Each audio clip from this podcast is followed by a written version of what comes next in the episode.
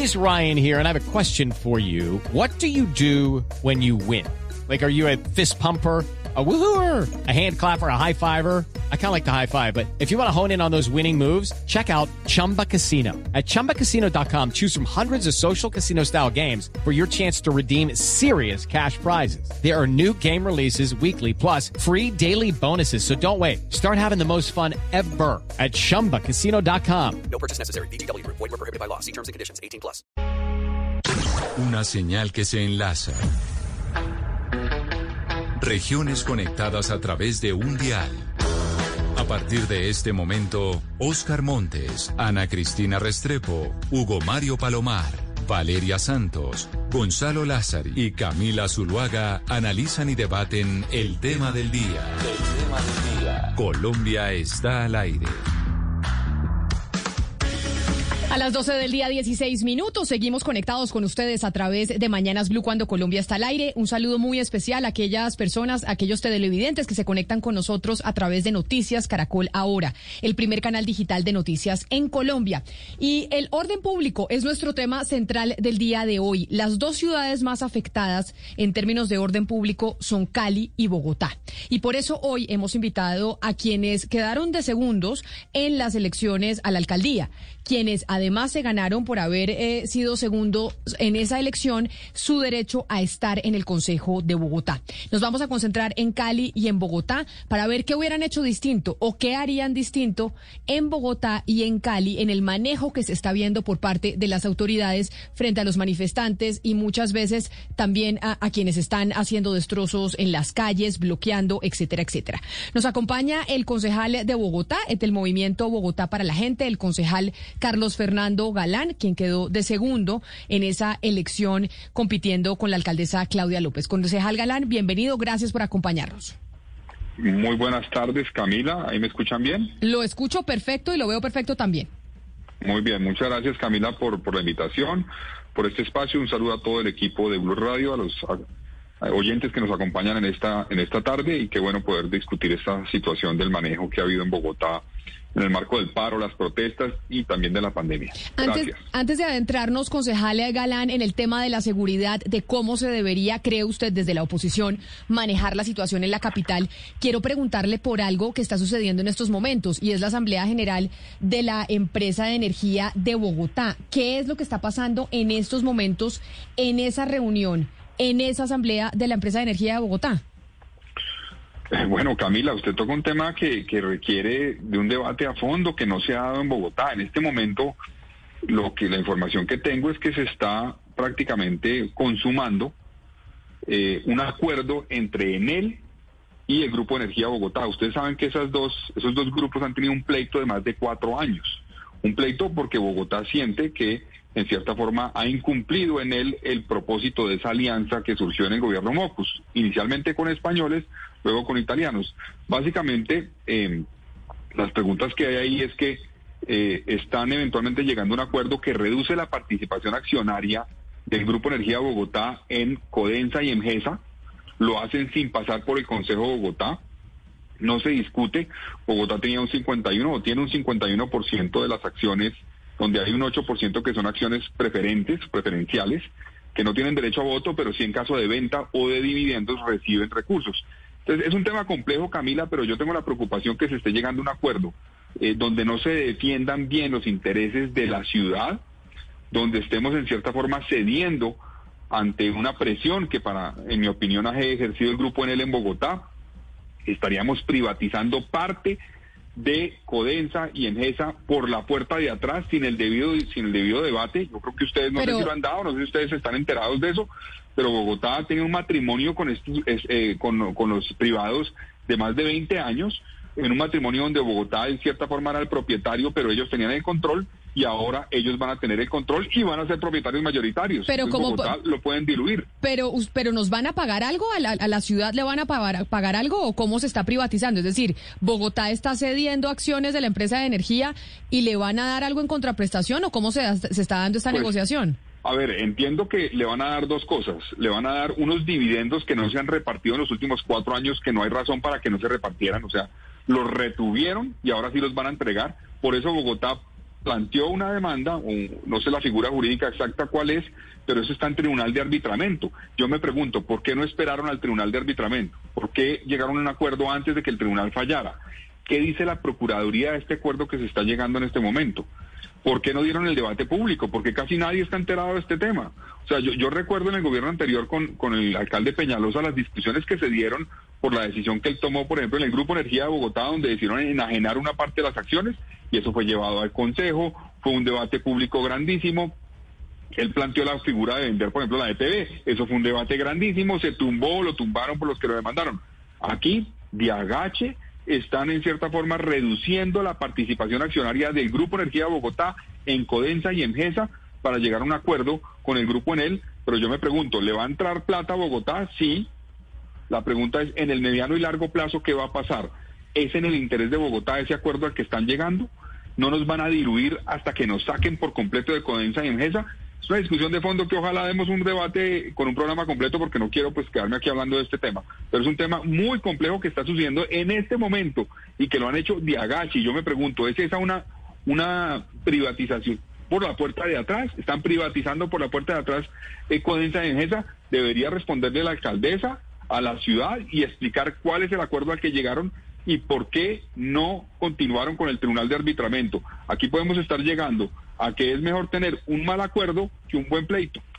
Pues delicado lo que usted está diciendo, concejal, y vamos a pedirle respuesta a la alcaldía de Bogotá sobre esto que usted está denunciando, pero permítame saludar a Roberto Ortiz, mejor conocido como el Chontico Ortiz, que es concejal de Cali también y es y quedó de segundo en las elecciones por el movimiento firme con el Chontico. Concejal Ortiz, bienvenido a Mañanas Blue. A usted gracias por conectarse con nosotros el día de hoy. Eh, buenos días, Camila, para usted, ya buenas tardes y para todo el equipo de Blue Radio y de Caracol, y especialmente al doctor Carlos Germán Galán y a todo el equipo. Concejal Ortiz, hemos llamado a las dos personas que quedaron de segundos en la elección para preguntarles qué habrían hecho distinto frente a la situación de orden público en Bogotá y en Cali, que son las dos ciudades más afectadas. Y le pregunto a usted, ¿usted qué habría hecho distinto frente a la situación que está viviendo eh, su ciudad en estos momentos?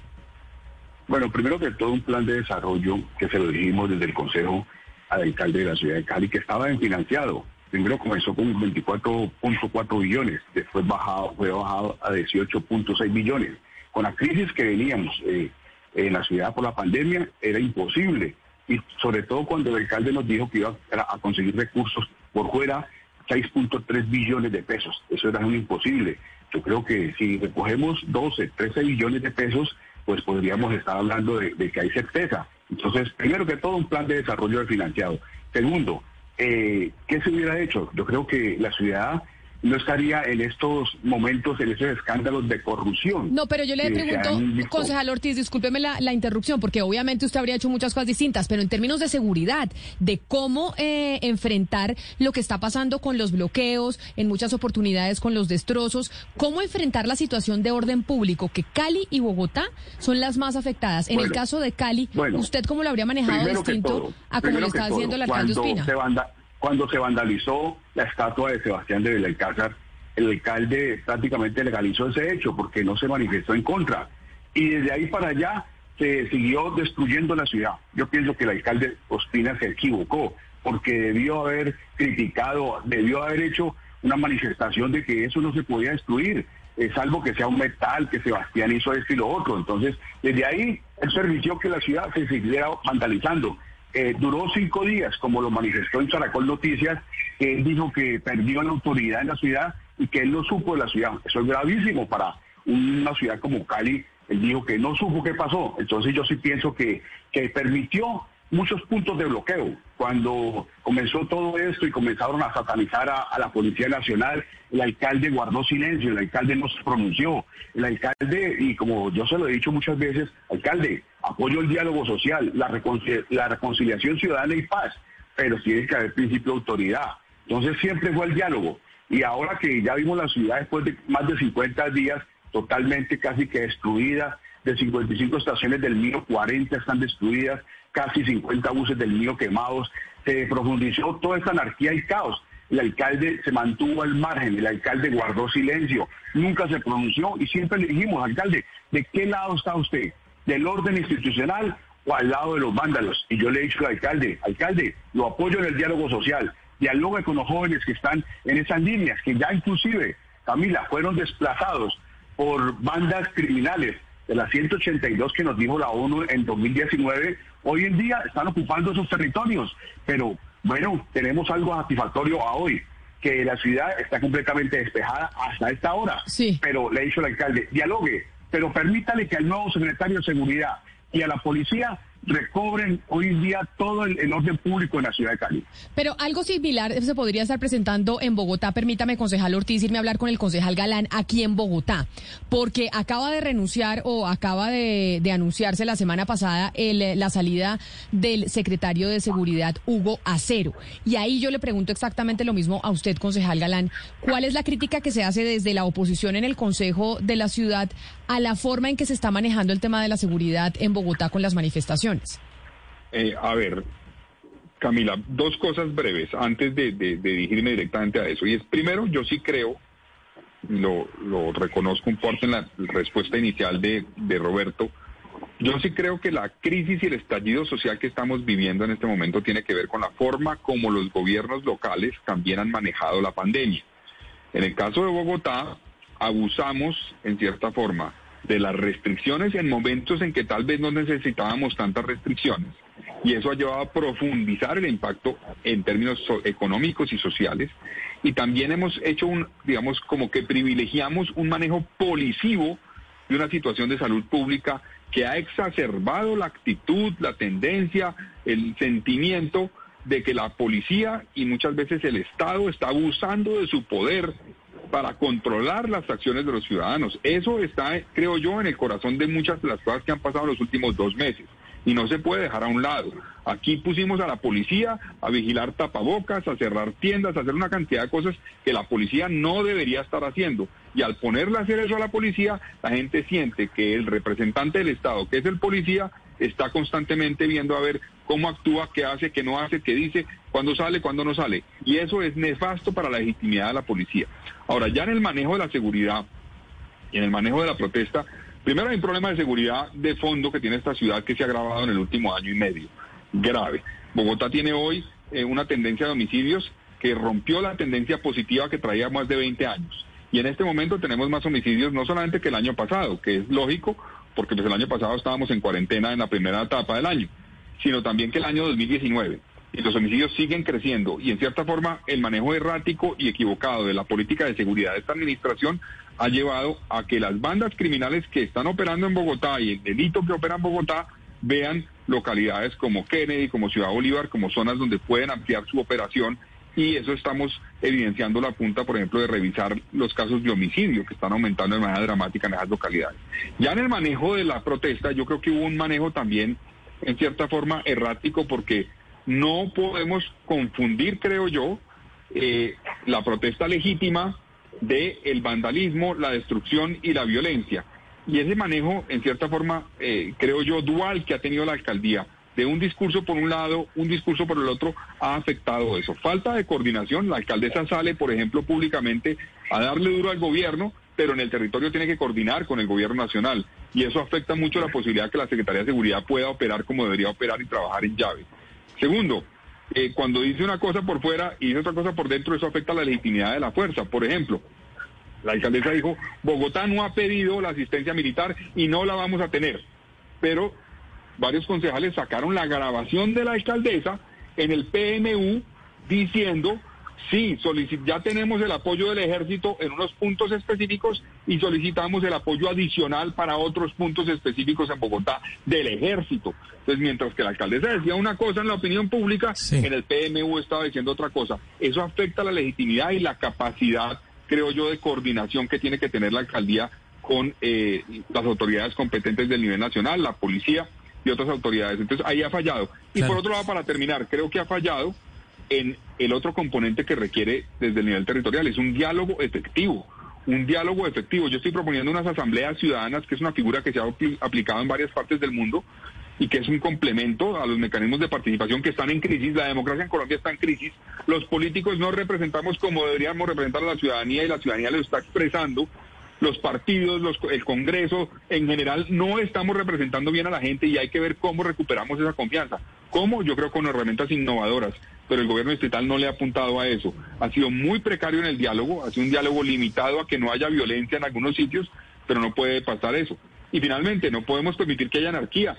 Cuando hay violencia, destrucción, hay que controlarla sin entrar a abusar del poder. Ah. El uso legítimo de la fuerza implica entrar a aplicar la fuerza con proporcionalidad cuando se requiere, no con abusos de poder, pero sí a ejercerla. Tampoco a renunciar a ella para entregarle los portales a merced de los vándalos. Eso no puede ah, ocurrir. A, eso voy yo, eh, concejal eh, Galán, porque, claro, lo de Bogotá y lo de Cali ha sido caótico, pero diría yo mucho más lo de Cali porque durante tres semanas la capital del Valle del Cauca estuvo eh, casi que en un desabastecimiento total. No se encontraba ni gasolina ni alimentos en los supermercados y en las tiendas.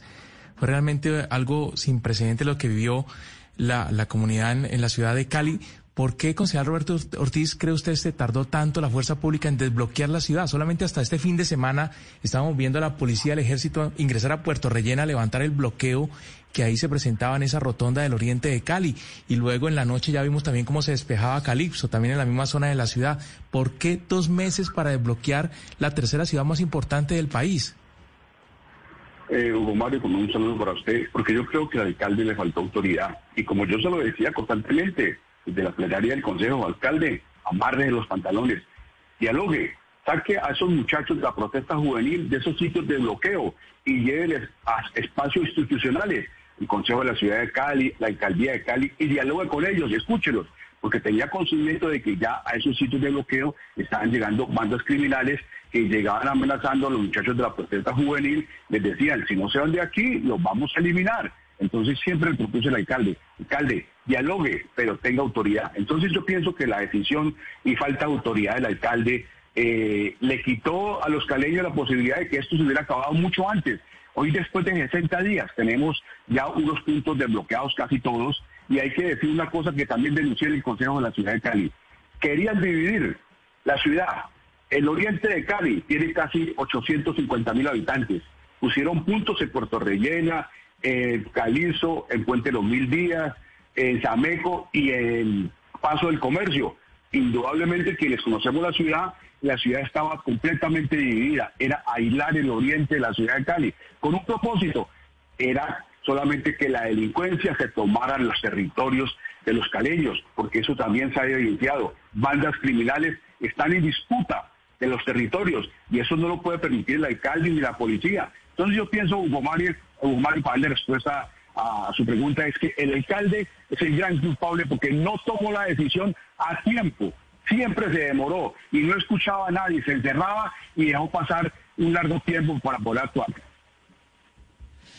Concejal Galán, usted nos ha dicho que el manejo de la pandemia por, parte de la alcaldesa ha sido errático y que le ha faltado autoridad. Lo mismo opinan los seguidores del presidente Álvaro Uribe Vélez y la derecha del país. Por otro lado, pues están los seguidores de, Gustavo Petro básicamente diciendo que ha habido abusos, que ha sido demasiado autoritaria la alcaldesa. ¿Usted entonces está de acuerdo con la derecha del país que ha dicho que la alcaldesa nunca debió permitir que se instalaran, digamos, esos puntos de resistencia en en Portal de las Américas y que ha debido mandar el ejército de una vez y levantar todos estos puntos?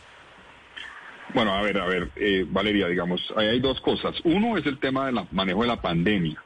Digamos, yo, creo que la alcaldesa también ha sido errática, pero eso es otra discusión tal vez, que es el manejo de la reactivación económica, de las medidas restrictivas que ha habido en el manejo de la pandemia.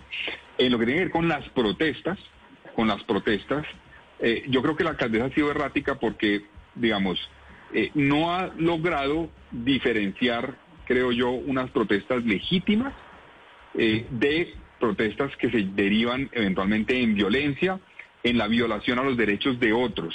Y yo creo que ahí tiene que tener esa capacidad la alcaldía. La alcaldía tiene que tener la capacidad de respetar las protestas. Y yo creo que el camino inicial para levantar esos bloqueos iniciales que había era a través de mecanismos de diálogo. Había que agotar eh, rápidamente, pero de manera legítima y abierta, esos caminos de diálogo con el apoyo de la Defensoría del Pueblo, con el apoyo de la personería, eh, pero cuando ya esas protestas con bloqueos terminan afectando de manera permanente unas zonas y eventualmente promoviendo, en algunos casos hay que decirlo, no en todos, en algunos casos, eh, actitudes que violan los derechos de otro, que llevan eventualmente a violencia, pues hay que actuar. Ahora, otro tema también clave en esto, y quiero ser enfático en eso, y es que tenemos que ser claros en que en algunos casos ha habido y hubo en Bogotá, no solamente en el pasado, en los últimos dos meses, abuso por parte de algunos miembros de la fuerza pública. Y es clave, eh, digamos, para defender la legitimidad de la acción de la fuerza pública, reconocer esos errores, no esos errores, esas actuaciones indebidas, individualizarlas, judicializarlas y castigarlas. Entonces, eh, ahí está la clave. Yo creo que no, no se trata, porque yo lo que, lo que diría Valeria es que yo percibo de algunos sectores de derecha la negación al hecho de que en algunos casos ha habido abuso de la, de, de la fuerza por parte de la policía. Y no podemos negar que eso ha ocurrido. Eso ha ocurrido en Colombia, eso ha ocurrido en Bogotá en el pasado y en el marco inicial de las protestas. Negar eso es un error monumental. Entonces, eso es un primer punto. Y el segundo es tener la capacidad de diferenciar qué está ocurriendo en el territorio y actuar acorde siempre con un uso proporcional de la fuerza y privilegiando el diálogo. Pero, pero claro, yo lo escucho usted, concejal, y básicamente es lo mismo que dice la alcaldesa que ella trata de diferenciar, que hay puntos eh, donde la anarquía y la violencia, que hay que respetar eh, los derechos humanos, que la policía se ha accedido, etcétera. Pero en la práctica, por ejemplo, si usted fuera alcalde mañana, usted ve estos puntos de resistencia creados en su en el portal de las Américas y usted cómo actúa, los levanta de una para usted. Estos son puntos de resistencia que son legales, ilegales. ¿Usted está de acuerdo con la decisión que tomó la alcaldesa este fin de semana de levantar esos puntos de bloqueo? Eh, Valeria, primero yo, yo la crítica que le echo a la alcaldesa es que ella en muchos momentos ha tenido un discurso y una acción que no corresponde con ese discurso. Y eso es problemático. Una acción, repito, lo que ocurrió cuando dijo lo de los militares. Dijo, en Bogotá por ningún motivo, y resulta que en el PMU estaba pidiendo el apoyo de los militares. O sea, ahí hay un problema, porque tenemos que ser, decir lo mismo en privado y en público. Y eso es clave para que la ciudadanía lo lea. Yo creo que eh, la alcaldesa, digamos, tiene que privilegiar el diálogo como lo ha hecho y cuando haya lugar a hacer lo que hizo el fin de semana y manifestar que va a levantar bloqueos que afectan los derechos de otro, de otros, hacerlo con un, un uso proporcional y, como dijo inclusive José Miguel Vivanco, mínimo necesario de la fuerza. José Miguel Vivanco fue claro en eso, dijo, un bloqueo permanente afecta los derechos de la población y no se puede permitir. Hay que levantarlo, pero no hay que levantarlo con abusos, no hay que levantarlo con un uso desproporcionado de la fuerza, sino con lo que se requiera realmente para levantarlo sin tampoco violar los derechos, porque inclusive todas esas personas tienen obviamente unos derechos que hay que proteger, no podemos negarlo. Entonces yo, yo en ese sentido diría eso. Y, aquí hay una combinación, Valeria y, y, Camila, de un tema que yo creo que deberíamos abordar, y es que aquí en la crisis que estamos viendo institucional, en las protestas, en el rechazo a la fuerza pública, tiene que ver también y a las instituciones eh, un, un, divorcio que estamos permitiendo que ocurra, o un engaño, para decirlo de otra forma, con la ciudadanía. A la ciudadanía no se le puede engañar. Miren, ustedes recordarán y les pregunto a todos, a Oscar, a Valeria, eh, a Ana, a Camila, ustedes recuerdan, la alcaldesa hizo un anuncio que a mí me gustó mucho, cuando ella dijo, después de su enfermedad, he entendido que me equivoqué, que yo leí esto como una cosa digamos, obsesiva de unos sindicatos y unos sectores que estaban protestando y no entendí que había un estallido social y que esto requería de un cambio en las prioridades del gobierno distrital. Y me senté y vamos a cambiar el presupuesto de este año en 1.7 billones de pesos para atender la crisis social. Así lo dijo ella, así lo leí yo, así lo vieron ustedes, creo yo. 1.7 billones de pesos de este año en el presupuesto para atender el estallido social.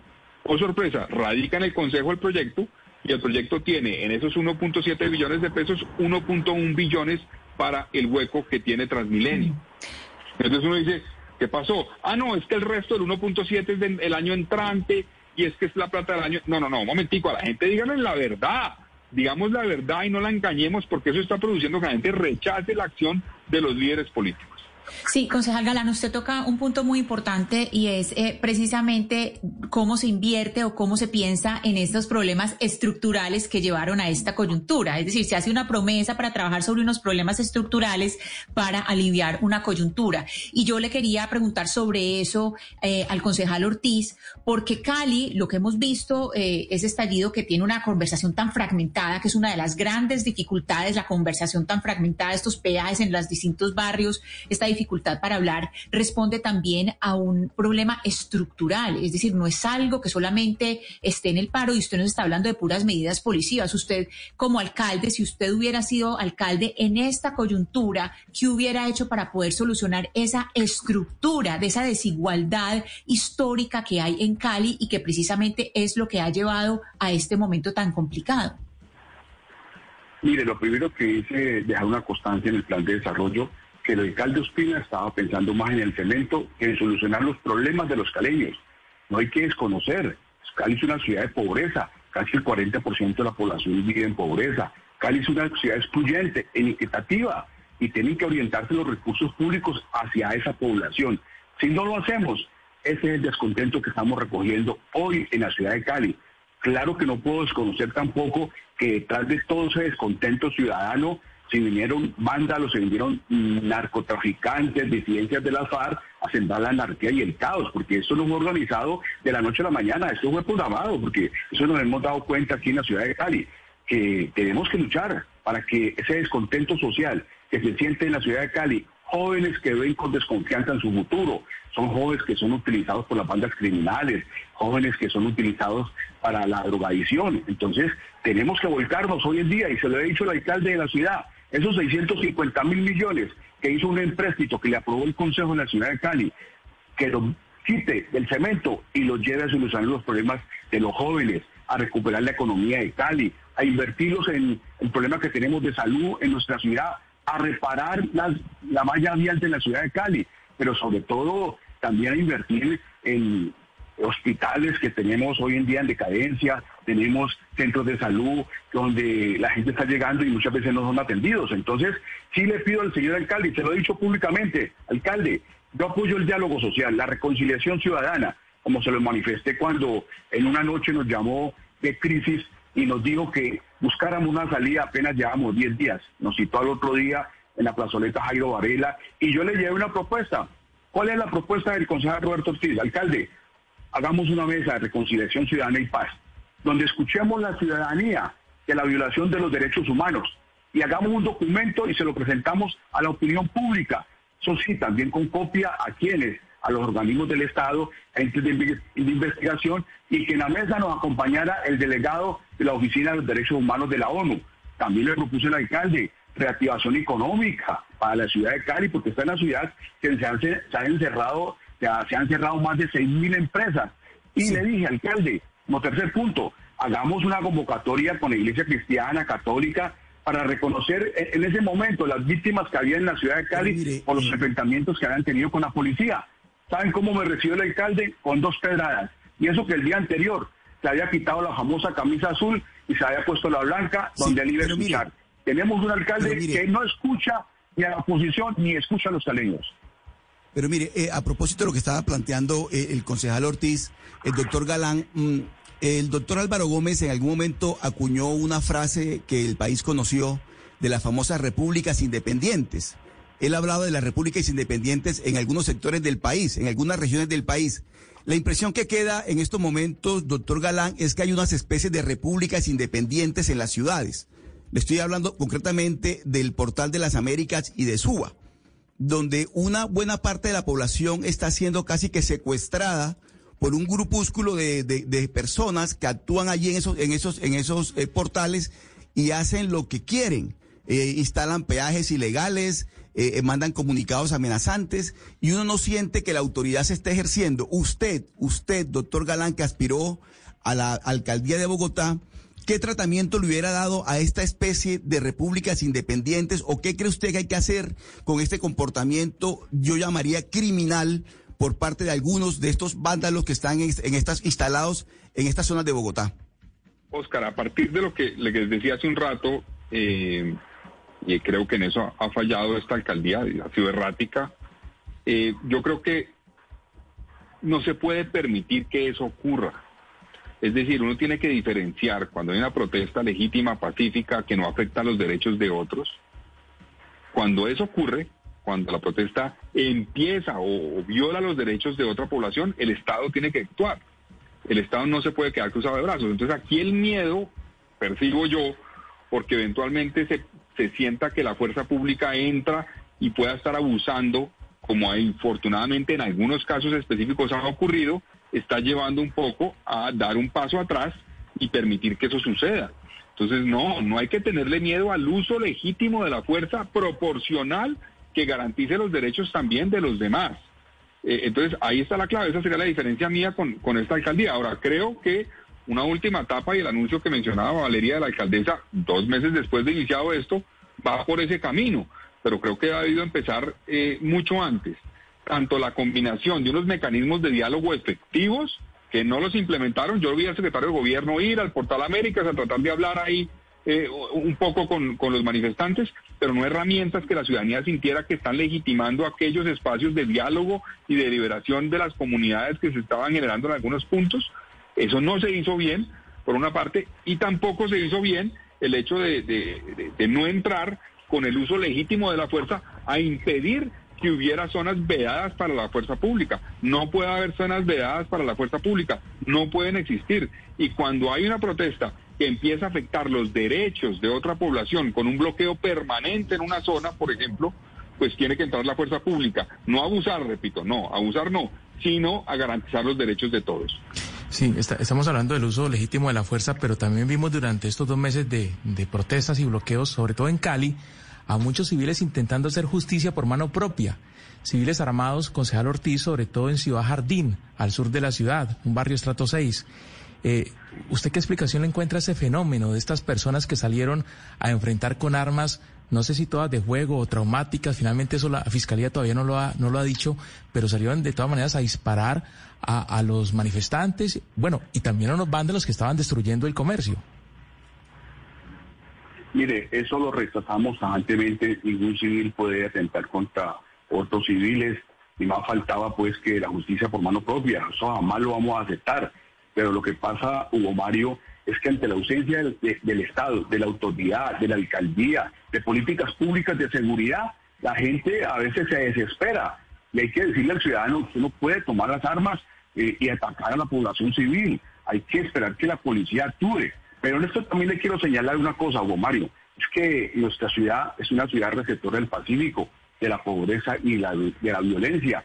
Si el Estado Nacional si el presidente Iván Duque no destina buenos recursos para invertirlos en la región pacífica y especialmente en la ciudad de Cali, que es receptora, repito, de toda esa pobreza del Pacífico y la gente que huye de la violencia, aquí el estallido social va a seguir. Si no nos tienen en cuenta para eso, entonces yo creo que la ciudad va a volver a colapsar muy pronto.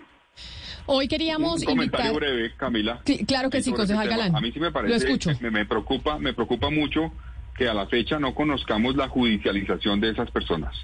O sea, una persona que utiliza las armas, eh, en cierta forma, al parecer con connivencia de algunos miembros de la fuerza pública, como lo vimos en muchas imágenes, y que no pasa absolutamente nada, eso no puede suceder en un Estado de Derecho. Esas personas tienen que ser judicializadas, así como pedimos que se judicialicen a las personas que, que, hacen parte de la fuerza pública y cometen abusos, aquellos ciudadanos que decidieron utilizar las armas para disparar indiscriminadamente con connivencia de la fuerza pública, hay que judicializarlas también. ¿no? Entonces yo creo que eso, eso lo está esperando el país, pero que yo sepa, en este momento no se sabe de nadie que haya sido judicializado por esos casos.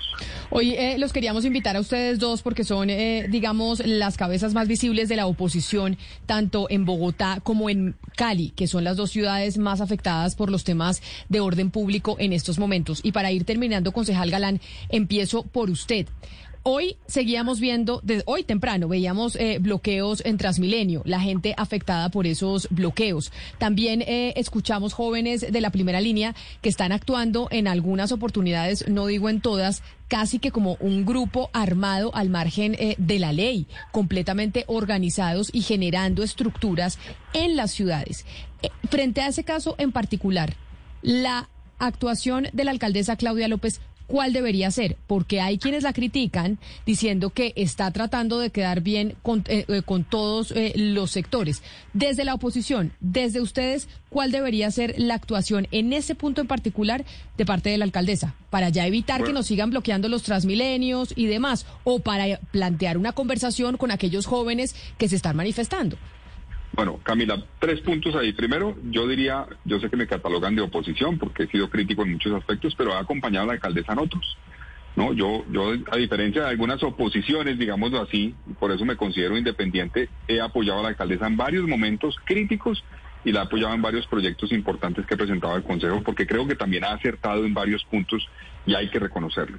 Ahora, frente a lo que menciona Camila, eh, yo creo que la alcaldesa tendría que ser, digamos, eh, dos puntos aquí claves que quería mencionarles. Uno, eh, claramente, una cosa era lo que se en cierta forma se presentó como una primera línea de personas que en el marco de protestas pacíficas estaban eh, protegiéndose y protegiendo la protesta de abusos de la fuerza pública. Eso es una cosa que nos presentaron, que vimos en algunos casos en el territorio, que es muy distinta a la actuación que menciona Camila de una especie de grupo delincuencial, en cierta forma, que empieza a hacer, por ejemplo, lo que hicieron con un, con, un cable eh, en, en Bogotá y que terminaron asesinando a una persona que iba en moto.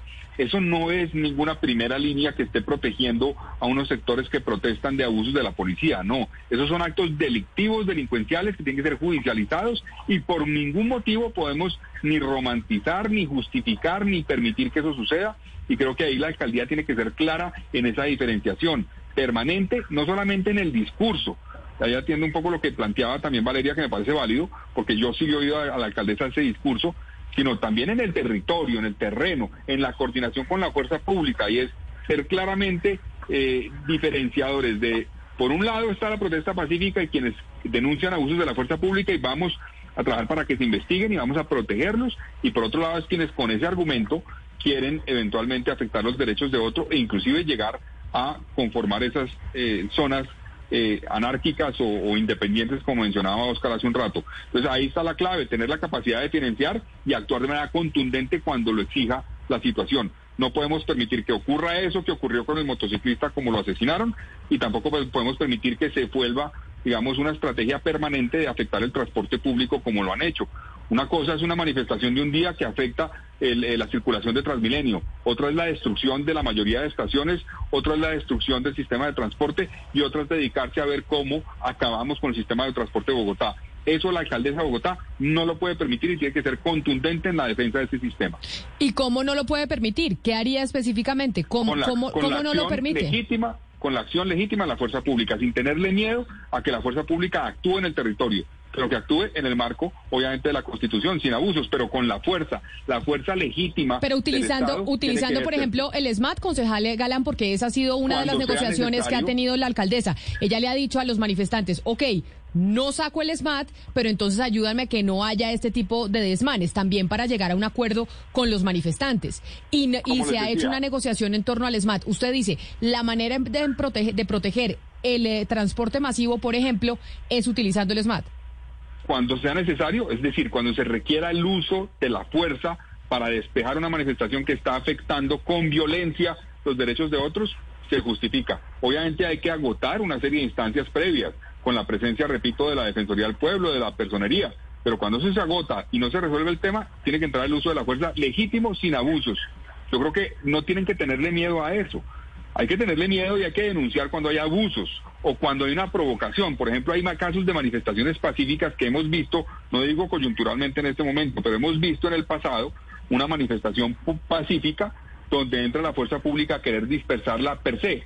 Porque quieren dispersarla, quieren que no haya más manifestación, o quieren que no se desplacen a la Plaza de Bolívar, o quieren, y entonces ahí entran a botar gases lacrimógenos, entran a actuar, y eso entra en confrontación que es innecesario. Eso no debe ocurrir pero cuando hay una estrategia de bloquear y acabar el sistema de transporte para afectar, los derechos de millones de bogotanos, tiene que entrar la fuerza pública eh, con su uso legítimo. Y ahora quiero, para terminar, también preguntarle, concejal Galán, gracias, quiero preguntarle al concejal Ortiz en Cali exactamente lo mismo. ¿Cómo controlar estas, estas eh, acciones de bloqueo en la, ciudad, en, la, en la ciudad que está pasando en Bogotá y está pasando en Cali también? ¿Usted lo que dice es que se tiene que usar la fuerza pública y que se tiene que usar, por ejemplo, el SMAT en esos casos? Mire, eh, Camila, yo he sido de los primeros que le propuse al alcalde el diálogo ciudadano, la reconciliación y paz que debemos tener con todos.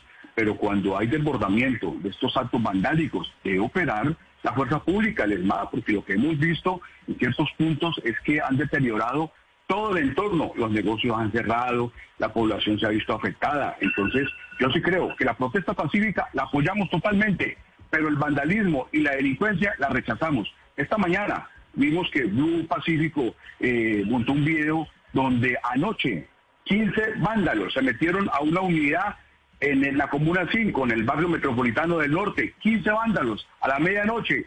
¿Cómo se va a apoyar toda esta gente que es que están destruyendo la propiedad privada? Ahí esta mañana en la plenaria, la plenaria yo le pedí al nuevo secretario de Seguridad, secretario, actúe a la policía, actúe contra estos grupos que están al margen de la ley y que están hoy en día teniendo a los caleños atemorizados, asustados, que no pueden salir de sus casas porque la gente siente miedo. Entonces, cuando se produzca la marcha pacífica y se respeten los derechos humanos de todos, apoyamos totalmente. Pero cuando hayan actos de vandalismo, de saqueo, como se han dado, quema de buses, destrucción de bienes públicos y privados, tiene que operar la justicia, tiene que operar la autoridad. Por eso le hemos dicho al alcalde, sigan el diálogo social con muchachos, que yo como concejal lo apoyo, alcalde, pero permita que el nuevo secretario de Seguridad, que es un coronel retirado del ejército, y la policía de Cali actúen contra la criminalidad, porque es una criminalidad, familia y oyentes, que está infiltrada por el narcotráfico, por las disidencias de la FARC y por fuerzas oscuras que quieren desestabilizar esta ciudad